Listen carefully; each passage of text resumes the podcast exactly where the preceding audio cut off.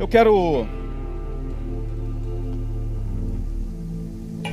compartilhar com vocês uma palavra cujo tema é esse que nós propomos. Amanhã será outro dia. Interessante. Esse tema faz coro com uma música muito conhecida que você já deve ter ouvido, é, chamada Amanhã vai ser outro dia.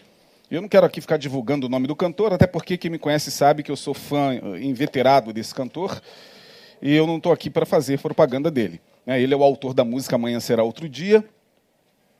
E eu coloquei o tema da minha mensagem também, Amanhã Será Outro Dia, vai ser outro dia. Por quê? Porque, como eu disse, nada melhor do que um dia após o outro. Quando nós iniciamos esse processo difícil, de quarentena e lockdown, a impressão que nós tínhamos era que os dias se prolongavam tanto e mortes de todos os lados, pessoas queridas sendo levadas e a gente naquela angústia, naquela agonia, a gente não sabia ao certo o que aconteceria ou se chegaríamos ao amanhã. Acordávamos, isso no início, né? lá atrás da pandemia, acordávamos e agradecíamos a Deus por abrirmos os olhos, mas ao mesmo tempo parece que o amanhã já estava confiscado, qualquer sintoma no corpo a gente associava a, a, a esse mal. E parece que em algum momento uma nuvem tirou a visibilidade dos amanhãs, desde que em março tudo começou. Viemos e, em meio à mortandade, em meio a, a notícias ruins de, como diz lá o poeta, né, amigos sumindo assim para nunca mais, né, amigos sumindo assim para nunca mais, a gente foi caminhando, a gente foi marchando. Em meio a crises e dores, cada um com a sua luta, cada um com o seu problema, nós aqui pela misericórdia de Deus, não paramos e Deus nos deu a graça de, online, é, continuar ministrando ao coração de vocês, muitas vezes chegando aqui é, também com as nossas dores, né? porque se você não sabe, pastor também tem muitas dores e vive muitas dores. Nós não somos sobre-humanos, nós não, não somos exemplo no sentido de que temos o tempo todo que mostrar a você que estamos bem, nem sempre. O exemplo que a palavra diz que devemos ser não é exemplo de super-homem. Se bem que tem muitos líderes por aí que gostam de dar uma de super-homem.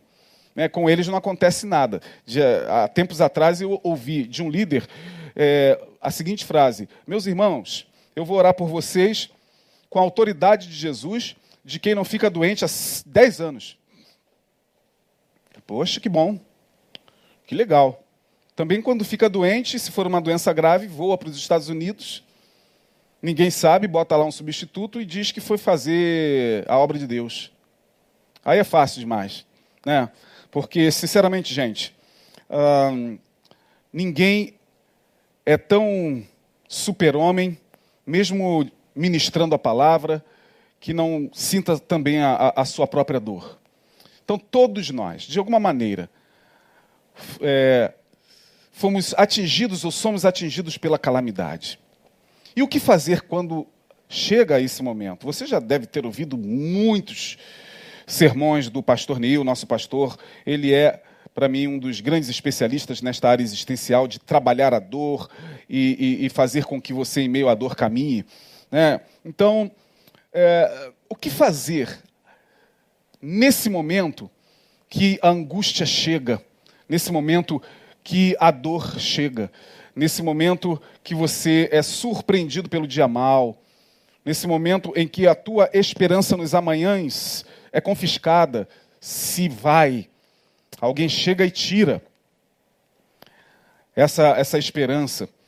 O que fazer? Bom, usar todos os recursos que estão à nossa disposição. Uns têm recursos para fazer terapia, outros não têm, mas buscam de alguma maneira, é, o, o, o, o apoio familiar, e quem não tem esse apoio, busca o apoio com a igreja, com, com os líderes espirituais. Outros muitas vezes têm que caminhar sozinhos, não é verdade? E esperar o amanhã chegar. Era assim que a gente estava vivendo desde março. Né? Hoje é segunda, quando a gente lembrava que era segunda, né? porque a gente perdeu até a noção dos dias. Mas amanhã é terça. E depois, quarta. E depois, quinta. E depois, sexta. E vamos vivendo um dia após o outro. Sendo que, na cronologia, é simples isso que eu estou falando. O problema é o que acontece dentro. Porque dentro da mente, o fenômeno cronológico perde totalmente sentido quando estamos passando pela aflição e pela angústia.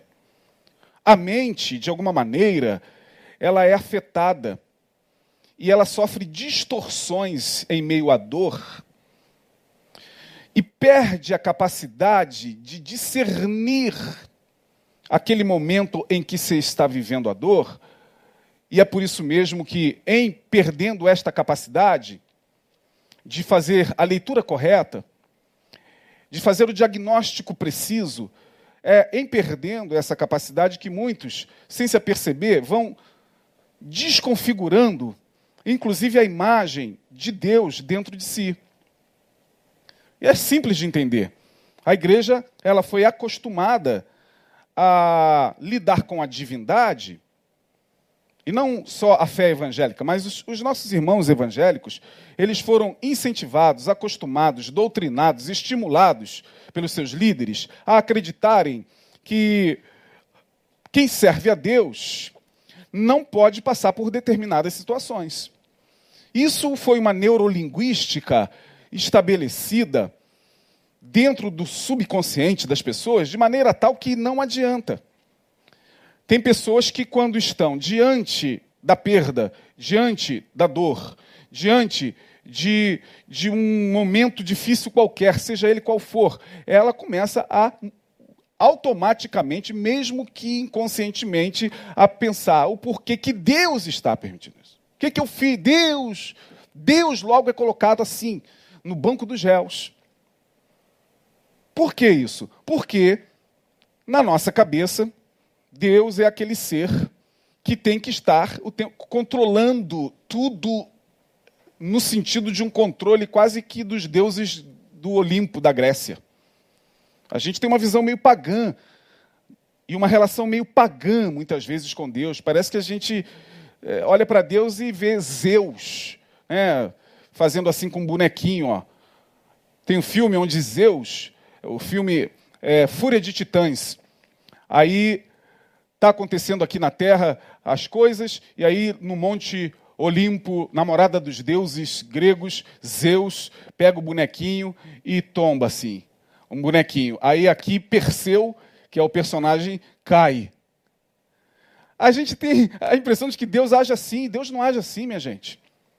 Nós cantamos aqui, Deus será sempre Deus. Serás sempre Deus. E não tem como a gente lidar dessa, dessa maneira pagã com, a, com Deus pelo fato do momento difícil nos acometer. Mas, por incrível que possa parecer, o profeta Jeremias passou por isso. Como o profeta Jeremias passou por isso? O profeta Jeremias passa por isso porque foi ele quem profetizou 40 anos ao reino do sul, ao reino de Judá. Ele profetizou 40 anos e 40 anos ele avisou ao povo para que se arrependesse, e o povo não se arrependeu. 40 anos de profecia, sendo jogado em calabouço, sendo perseguido, sendo traído pelos seus próprios familiares. Chega um momento que Deus fala para Jeremias: Jeremias, não confia nem nos da tua casa porque estão conspirando contra você. Sofreu conspirações, mas ele foi ali e profetizou com amargura de alma. É, em dado momento reclamava: por que, que eu, eu tive que nascer? É, eu sou uma criança e o Senhor já está me colocando esse peso.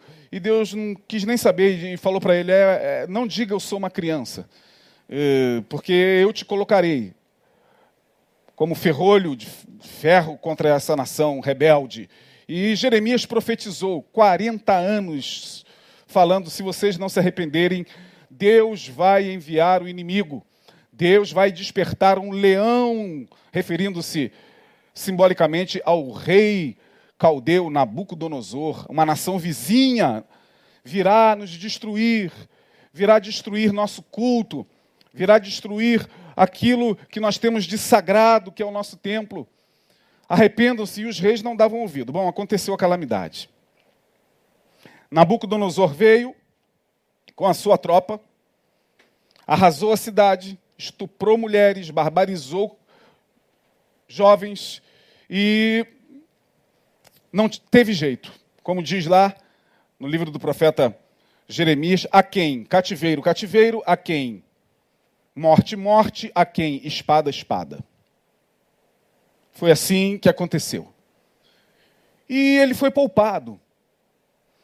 Mas ele viu a desolação diante dos olhos. Ele viu a desgraça daquilo que ele próprio falara. Imagine a culpa em ver crianças, mulheres grávidas, porque era assim que acontecia quando esses reinos invadiam, tá?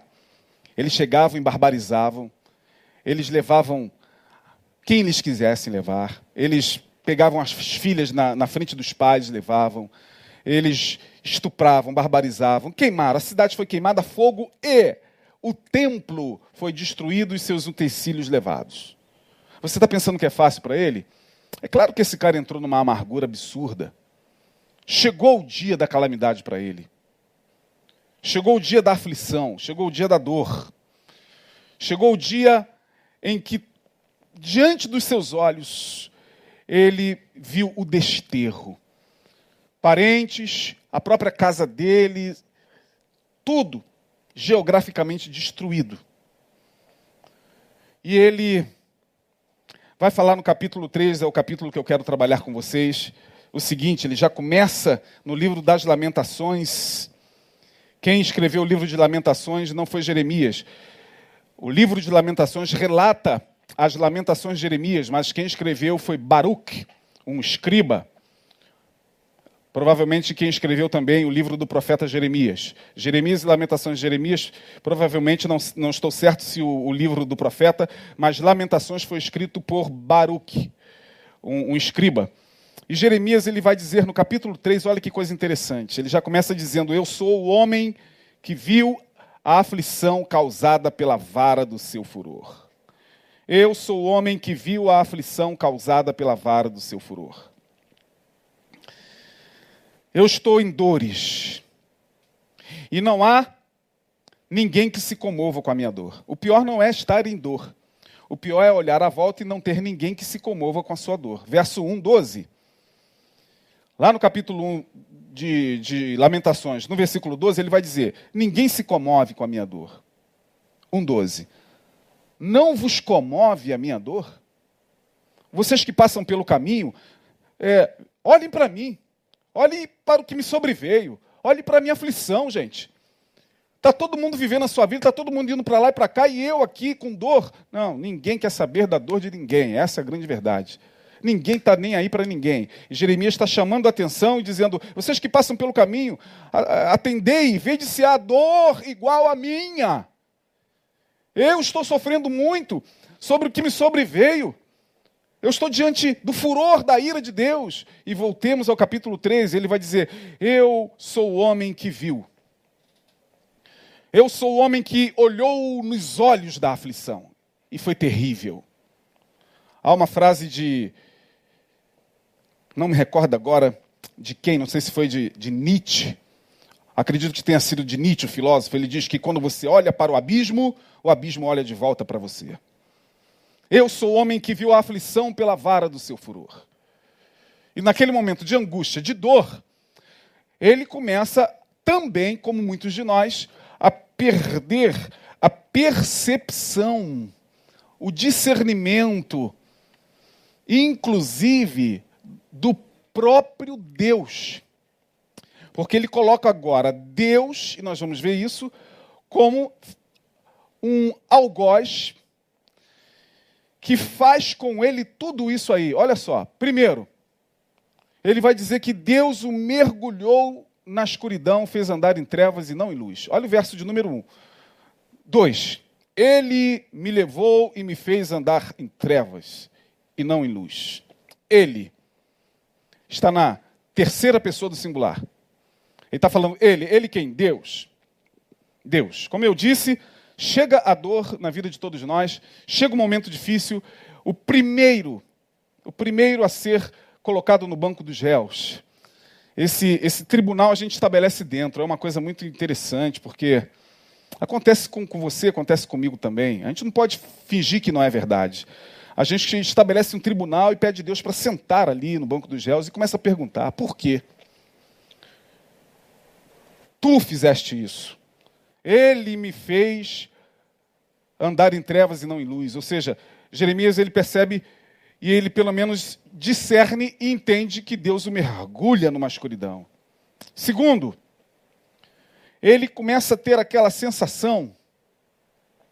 O profeta que profetizou 40 anos em nome de Deus, agora tem a sensação de que Deus está jogando com a camisa contrária a dele. Deus agora virou meu inimigo.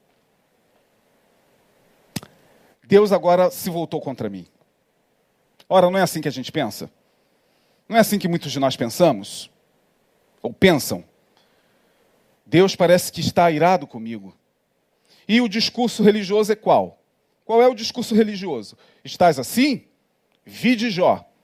Estás assim? Pecaste contra Deus. Não, tem alguma coisa errada na tua vida. Porque tem que ah, ver aí o que está acontecendo, porque, não, é, ninguém pode estar nesta condição em que estás sendo um filho de Deus, sendo um servo de Deus, sendo um vencedor, porque quem é filho de Deus não pode viver isso que você está vivendo, não pode viver essa angústia, não pode viver, viver, essa depressão, não pode viver essa separação, não pode viver essa perda, não pode ver isso. Não, tem alguma coisa acontecendo com você. Não é possível. E aí a pessoa toma Deus como um inimigo. Só não tem coragem de dobrar o joelho e falar: por que tu estás contra mim? Não. Às vezes vai para a igreja, canta, louva, só para cumprir a agenda só para cumprir o protocolo. Chega em casa, quando tem coragem de orar, faz aquela oração formal, ó oh, Deus, muito obrigado, bendito seja o teu nome, pelas bênçãos, mas lá no fundo, a vontade de falar isso aqui que Jeremias está falando. Ó. Olha no verso 3. Deveras, deveras se tornou contra mim, virou contra mim de contínuo a mão, todo dia. Olha o que, que Jeremias está falando de Deus, cara. Pô, eu fico imaginando Deus olhando para ele, caramba, Jeremias, tá me desconhecendo, cara. Quer dizer que o povo peca, você 40 anos é usado por mim com a palavra, com minha palavra na tua boca.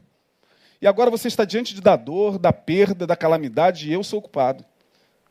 Eu que estou virando agora a mão contra você, eu que me tornei seu adversário. Eu fico imaginando Deus olhando a gente, às vezes, falando isso. Puxa vida, Isaías. Agora é a minha ira que está sobre a tua vida? Agora sou eu mesmo que te esqueci só porque você está nessa condição? e Jeremias não tinha mais o pleno discernimento, porque ele estava em angústia, estava em dor. E mais, ele tem aquela sensação e começa a somatizar. O corpo começa a responder. É, ele acha que ele está com um certo envelhecimento precoce. Olha para a pele dele, vê sua pele já sendo afetada, e lá no verso 3 ele vai dizer, vai dizer: Ele fez envelhecer a minha carne e a minha pele. Verso de número 4, melhor dizendo, perdão. 4. Fez envelhecer a minha carne e a minha pele, quebrantou os meus ossos. Quebrantou os meus ossos. E ele vai caminhando em meio a um discernimento completamente afetado pela dor, completamente afetado pelo seu momento. E Deus está lá entendendo tudo. Deus não fica com raiva, não, gente. Oh, não fale isso, o Senhor é bom, irmão, o Senhor é bom. Deus sabe que Ele é bom. E Deus sabe também interpretar os códigos da alma de um filho angustiado e que até está falando bobagem. Não precisa ficar advogando Deus. Deus não precisa de advogado, gente. Ele está vendo Jeremias aqui falando: tá bom, Jeremias, eu virei contra você a, a minha mão, tudo bem. Sou eu que estou envelhecendo a tua pele, quebrantando teus ossos, tudo bem. Né? Ele se sente aprisionado. Jeremias começa a se sentir a alma aprisionada. Olha o verso de número 7. Circunvalou-me. Circunvalar é fazer aquilo que se faz numa. numa é abrir valas ao redor. Isso é circunvalar. É botar uma planta e abrir vala, uma vala ao redor. Ele me circunvalou. Ele me aprisionou. Verso 7. Não posso sair. Agravou os meus grilhões. E Deus está lá. rapaz, eu sou um Deus ruim mesmo, hein? Levantei contra você a, a minha mão, é, fiz a tua pele envelhecer, estou fazendo essa dor pesar sobre você e agora eu estou te aprisionando. E a coisa continua, irmão. Sensação, essa aí você conhece muito bem, de oração não respondida. Ah, quem já não teve? Você dobra o joelho no meio daquela dor e aí fica naquele desespero. Deus, já vi alguns irmãos, tem, os nossos irmãozinhos de fé são muito interessantes, né? O desespero é, Deus tem que falar comigo hoje. Deus tem que ter uma palavra para mim hoje. Não, não aguento mais. Se não for hoje, se não for hoje, o quê, irmão? E se não for? Não, vamos lá, porque se Deus não falar comigo hoje, vai fazer o que? Vai abandoná-lo? Vai. Tá, a gente pensa que isso afeta Deus. É, a gente pensa que essas nossas colocações, não, Deus tem que usar o profeta, Deus tem que usar o irmão lá. Aí aquelas reuniões que a gente já conhece de, de profetas e vasos e é, lotam, porque está todo mundo ali querendo obter uma resposta o, do porquê. Todo mundo ali esperando Deus trazer uma resposta. Aí você fala, pastor, se eu não crê que Deus. Creio que Deus possa fazer. Creio que Deus possa trazer uma resposta. Só não é obrigado. Ele não é obrigado nem pela minha fé. Nem pela minha fé ele é obrigado, minha gente. Ele faz aquilo que lhe aprouver. Então, a sensação de não ter a oração respondida, Jeremias ele vai dizer no verso de número 8, ainda quando clamo e grito, ele exclui a minha oração. Rapaz, que diabo é esse? No, no, no qual Deus se transformou? Porque é o diabo que está aqui. Não é mais Deus. Na cabeça de Jeremias, o que, que é isso? Mas a dor faz isso, né? A dor, na vida de alguns, faz o diabo parecer até mais bonzinho do que Deus. Está hum, tá escandalizado com o que eu estou falando? Na vida de alguns, a dor faz o diabo ficar mais bonzinho do que Deus. Deus vira o, algo pior do que Satanás na cabeça de muitos irmãos. Ainda tem as igrejas que ajudam a Deus virar o diabo. Né? Porque é Deus que está te, te, punindo, porque é Deus que, que vai estar te fazendo isso, porque você pecou contra Deus, porque é, é o anjo do Senhor que te feriu, é o sei que, e pronto. Aí o diabo, chamado Deus, fica mais agigantado. é, sensação de oração não ouvida. Aí, minha gente, o corpo vai respondendo. Aí começa a dor aqui, dor ali. Reações psicossomáticas no corpo. Porque quando a alma não está bem, é o corpo que responde. Quando a alma adoece, nosso corpo responde em algum lugar. Em algum lugar as sensações psicossomáticas. Olha o verso de número 13. Fez entrar nos meus rins a sua flecha. Oh, dor nos rins. Uh, vai, faz exame, vai aqui, vai ali, não tem nada, mas está lá a dor. A alma está gritando de aflição, de agonia. Aflição, agonia, desespero. Você está pensando que é um privilégio só meu e teu? Não, do profeta também. Aí ele vai vivendo. Só que quando ele está falando, enquanto ele está falando isso aqui, o dia vai passando, vai passando a segunda, a terça, a quarta, a quinta, a sexta, o sábado e o domingo, e ele vai ali é, numa, numa repetição neurótica da sua angústia e do seu sofrimento, ele fica ali e não entende que o amanhã está chegando.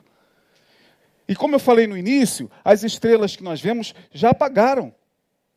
Deus está olhando para Jeremias, não está nem aí, porque Deus está vendo a coisa que já acabou. O que já passou. Você está preso ali na tua dor. Sim, nós somos humanos. Mas Deus está dizendo, filho, é, eu estou vendo já lá na frente. Eu já estou vendo que o amanhã vai chegar e você vai me glorificar. E você vai olhar para trás e você vai agradecer. Até mesmo por aquilo que talvez você tenha passado. Porque servirá para o teu crescimento, servirá para a tua maturidade, servirá para o teu fortalecimento. Eu não estou aqui, a estrela já apagou aí da tua dor. Eu estou lá na frente. Eu já estou vendo aqui, exatamente aqui. Mas você está aqui, pode continuar falando, pode continuar. E aí, é, reações psicossomáticas. Dói tudo, dói rim, dói tudo. Até chegar a perder a doçura da vida. No verso de 15 dos versos 15 ao 19, ele vai dizer: Fartou-me de amarguras, saciou-me de absinto, gosto amargo na boca. Quebrou com pedrinhas de areia os meus dentes, cobriu-me de cinza, e afastaste da paz a minha alma. Deus, que é o Deus de paz, afastou da alma dele a paz. Gente, é interessante. Esqueci-me do bem. É exatamente isso que acontece com a gente. Quando a gente perde completamente o tino. Já aconteceu isso com você? Perdeu o tino, caramba, perdi o norte. Já não consigo mais crer em nada. Não consigo mais orar, não consigo mais nem ouvir o que esse pastor está falando. É, Jeremias estava assim, perdendo a doçura de viver. Aí ele vai dizer no verso 18: Olha só, então eu disse já pereceu minha força, como também a minha esperança no Senhor.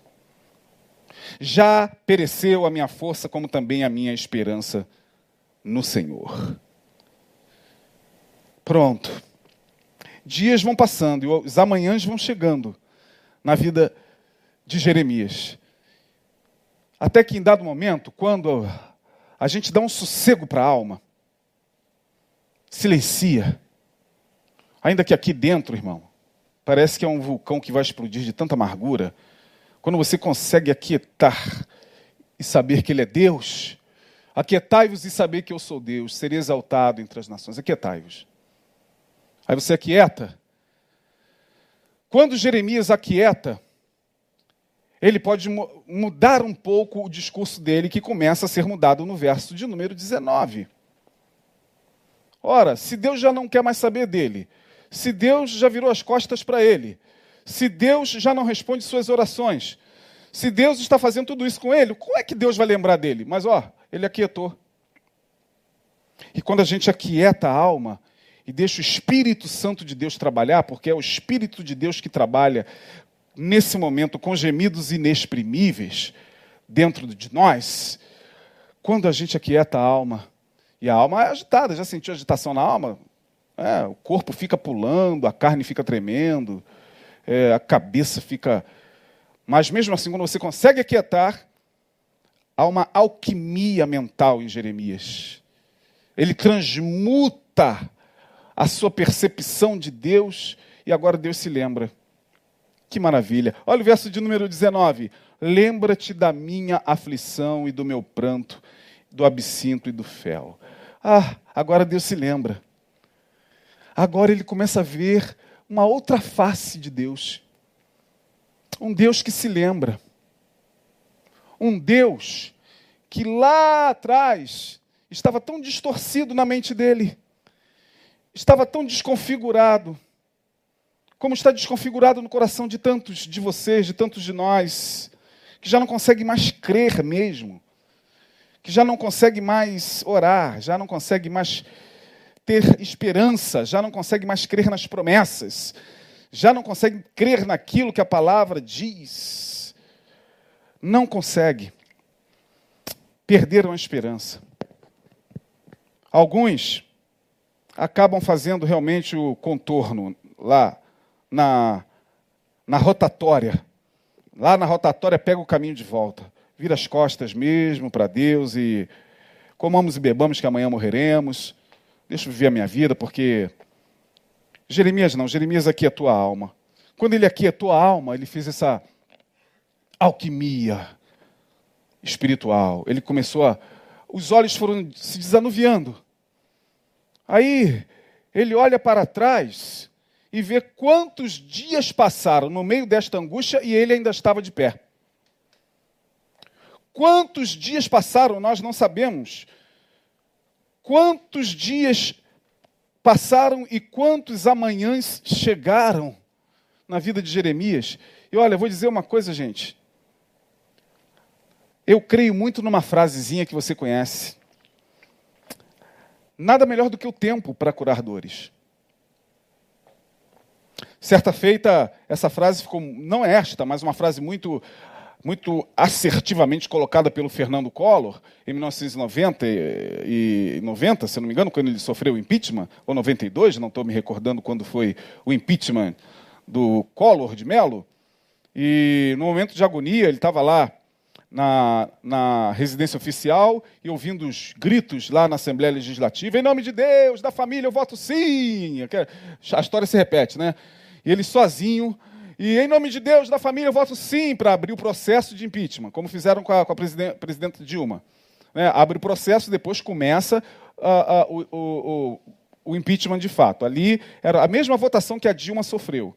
Acho que a Dilma, o processo foi todo de impeachment. O, o Collor lá, ouvindo as pessoas falando, em nome da, dos meus filhos, da minha mulher, eu disse sim, eu digo sim, para tirar o Collor. E ele ouvindo o júbilo. Quando acabou a votação, foi um coro enorme que ele ouviu. Ele estava sozinho. Sozinho, ele disse. Hum, sozinho, ele ouviu o, o, as pessoas bradarem. Ah! Aí ele falou que naquele momento. É, perdeu totalmente a esperança no amanhã e passou pela vida dele, a, pela cabeça dele, dar cabo na vida dele. Ele falou isso no Fantástico. Naquele momento, o telefone toca. Quando o telefone tocou, Leonel Brizola, que disse: Presidente, acabou agora a votação, assisti. Só vou pedir uma coisa para o senhor: não faça o que Getúlio fez. Ficou aquele silêncio. Ele falou que ele caiu e começou a chorar. O Brizola só falou isso. Por favor, não faça o que Getúlio fez. E, independente de Collor ser ou não, corrupto ou não, não sabemos. Eu não estou aqui, eu estou falando do contexto existencial. De como a gente pode esperar o amanhã chegar com notícias melhores. O amanhã pode de fato ser outro dia na vida de todos nós. E se esse amanhã tiver a presença de Deus, melhor ainda. Se esse amanhã estiver encharcado com a esperança que o Espírito de Deus coloca em nossos corações, melhor ainda. Porque mais do que crer no amanhã, é crer que o amanhã é possível nele porque ele vive, diz o texto, posso crer no amanhã. Porque ele vive, temor não há. Então, Jeremias ele faz essa transmutação mental, ele começa já a lembrar. Aí ele vai dizer: olha a transmutação na mente de Jeremias. Quando ele, ele fala no verso 20: Minha alma certamente se lembra, se lembra e se abate dentro de mim. Aí ele traz a recordação do passado. Porque para você chegar com esperança no amanhã, tu tem que olhar para trás e ver o quanto Deus já fez por você. O quanto Deus permitiu que o tempo e os muitos amanhãs curassem a tua dor. Ele vai dizer: Disso eu me recordo no meu coração. Olha o verso de número 21. Disso me recordarei no meu coração, por isso tenho esperança. Esta é a minha versão, mas você conhece a versão mais tradicional.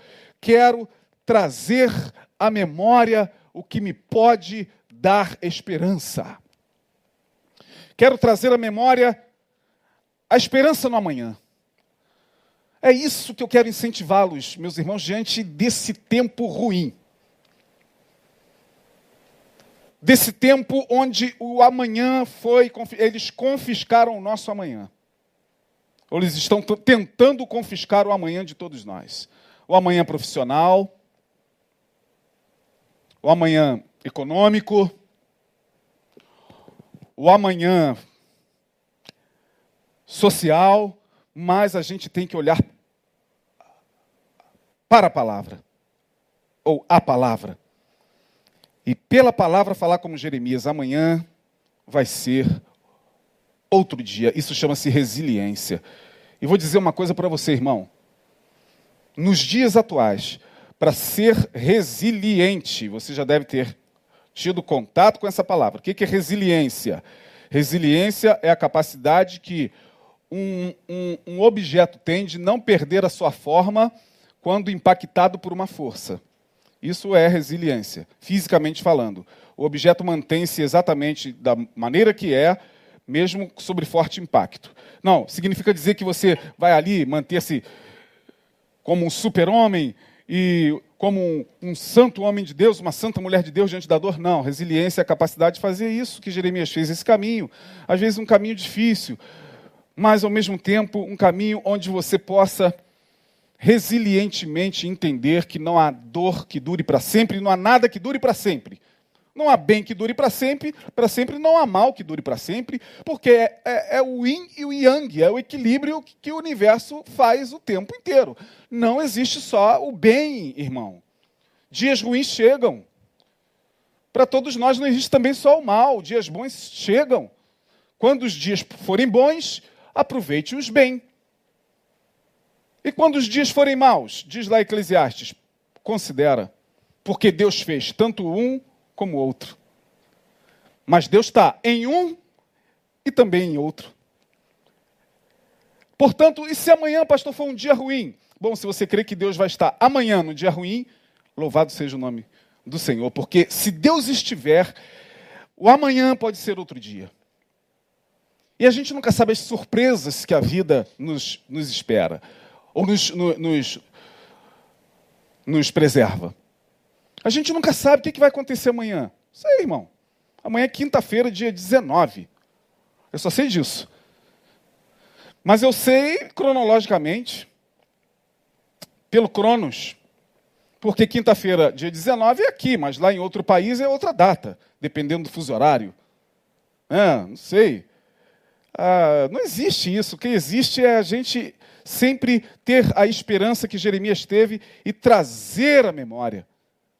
O que nos pode dar esperança é ver essa capacidade de olhar e saber que, não, o amanhã, como todo, algumas pessoas dizem, o amanhã a Deus pertence. Claro, a Deus pertence mesmo. Então, deixe o amanhã chegar, porque, quem sabe, uma grande bênção está te aguardando, está aguardando a todos nós. Quem sabe? Algo de muito bom pode acontecer na sua vida no amanhã. Essa é a capacidade de transcender mentalmente as circunstâncias. Por isso que Paulo vai dizer: Rogo-vos, pois, irmãos, pela compaixão de Cristo, que apresenteis os vossos corpos em sacrifício vivo, santo e agradável a Deus, que é o vosso culto racional. E não vos conformeis com este mundo, mas alegrai-vos pela renovação do vosso e entendimento. Conclusão, indo para o final da minha palavra. A esperança, porque quando a gente fala de amanhã, a gente está falando de esperança. O amanhã tem a ver com esperança, porque você tem que esperar o amanhã chegar. Você pode trazer a quinta-feira agora, sim? Pode. Ah, pastor, porque amanhã tá... não adianta. Estamos no hoje ainda. Amanhã tá, tem que pagar aquilo, amanhã tem que fazer aquilo. Tá... Deixa o amanhã chegar, irmão. Não andeis ansiosos por coisa alguma, disse o mestre. Então deixe o amanhã chegar e tenha apenas esperança. Quero trazer a memória o que me pode dar esperança. Traga a memória, então, tudo que Deus vem fazendo por você dia após dia, noite após noite, amanhãs após amanhãs. E aí você vai ver que, primeiro, você verá um Deus misericordioso. Verso de número 22. As misericórdias do Senhor são a causa de não sermos consumidos. Ah, agora ele entendeu. Agora ele entendeu que ele estava de pé, depois de passar por aquele caminho, falando que Deus fez tudo aquilo com ele. Ele, não, não, não. Eu estava equivocado. As misericórdias do Senhor são a causa de não sermos consumidos, porque elas se renovam a cada manhã. E as misericórdias do Senhor são as misericórdias do Senhor, não são suas. Então não adianta ficar questionando por que, que Deus teve misericórdia daquele, eu não consigo compreender um Deus que teve misericórdia disso e não teve daquilo, eu não consigo compreender um Deus que. Irmão, para com isso. Você vai enlouquecer querendo questionar a misericórdia de Deus. Só faça como Jeremias. Lembre, agradeça, glorifique, adore ao Senhor por Jesus Cristo. Então, o que a esperança nos, vai, nos faz ver? O que a esperança no amanhã nos faz ver? Um Deus misericordioso. Segundo, um Deus que não falha com a sua fidelidade. Verso 23. Novas são as misericórdias, novas são cada manhã. Pô, então é em cada manhã, não é num determinado amanhã que a fidelidade de Deus vai agir. É em cada manhã. Ou seja, por esse versículo aqui, a gente compreende uma coisa muito interessante. Se as misericórdias de Deus se renovam a cada manhã, no, nos dias mais negros da tua vida, nos dias mais difíceis, onde você passou pela noite mais escura da tua alma, ali naquela manhã a fidelidade de Deus estava presente. Talvez a gente só não viu. A mente estava turvada, perturbada. A gente só não percebeu. Porque Jeremias está falando, elas se renovam a cada manhã. Então, enquanto houver amanhã, haverá fidelidade de Deus. Como Deus fala com o povo de Israel através do profeta Isaías: Olha, enquanto o sol brilhar e os astros permanecerem nos céus, assim o meu conserto permanecerá convosco. Terceiro, um Deus não está tão distante assim. Um Deus que não estava tão intergaláctico. Não estava na constelação de Órion. Não estava lá acima das estrelas. Depois que a mente vai saindo desse estado alterado de consciência, muitas vezes gerado pela dor, a gente vê um Deus tão perto. Olha aí, verso 57, vou jogar você lá para o 57, e aqui eu termino a minha palavra. Olha o que, que Jeremias está falando aí. Tu te aproximaste no dia em que te invoquei. Ah, agora sim, Jeremias. Disseste, não temas. Tu te aproximaste no dia em que te invoquei. Disseste, não temas. Que dia foi esse? Não lembro. Na minha dor, eu não lembro desse dia. A minha dor não permitiu ver, mas que ele se aproximou e disse a ele disse. Eu só não lembro, porque a minha dor não me permitiu ouvir, mas que ele disse, Romão, disse. No dia da tua dor mais profunda, ele se aproximou e disse: Não temas. A gente só não ouve porque, tal como Jeremias, a dor não permite. Mas agora ele diz: No dia em que eu te invoquei, tu te aproximaste e disseste: Não temas. Então, o amanhã será outro dia na vida de todos nós. Tenhamos esperança nele, porque é nele, por ele, para ele que são todas as coisas. E se a gente perde essa esperança nesse amanhã, que não é um amanhã baseado naquilo que tem a ver com promessa, não, porque Deus prometeu, Deus prometeu, Deus prometeu. Não, não é, não é, não é um, um amanhã na expectação, na ansiedade do cumprimento de promessa nenhuma. É o amanhã que se vive naturalmente, na certeza de que Ele está perto, mesmo quando a dor é muito intensa. Que Deus abençoe você. Vamos orar e vamos terminar com uma ministração. Deus, obrigado pela tua palavra ministrada mais uma vez. Quantos amanhãs chegaram em nossas vidas? Quantas vezes tu estiveste tão perto e nós não sentimos, como Elias na caverna. Sentimos apenas o tremor da alma, os ventos sacudindo a nossa mente, o fogo e as labaredas queimando de angústia o nosso coração, mas a voz mansa e suave, a brisa mansa e suave estava dentro daquela caverna. Obrigado, porque é pela tua palavra que nós cremos nisso. E teu filho Jesus disse, disse com tanta propriedade: Eu estarei convosco todos os dias, até a consumação dos séculos. Que seja assim para a glória do teu nome. Abençoe meus irmãos e que a tua palavra seja melhor aplicada no coração deles pelo teu espírito, no nome de Jesus. Deus abençoe a todos. Até semana que vem.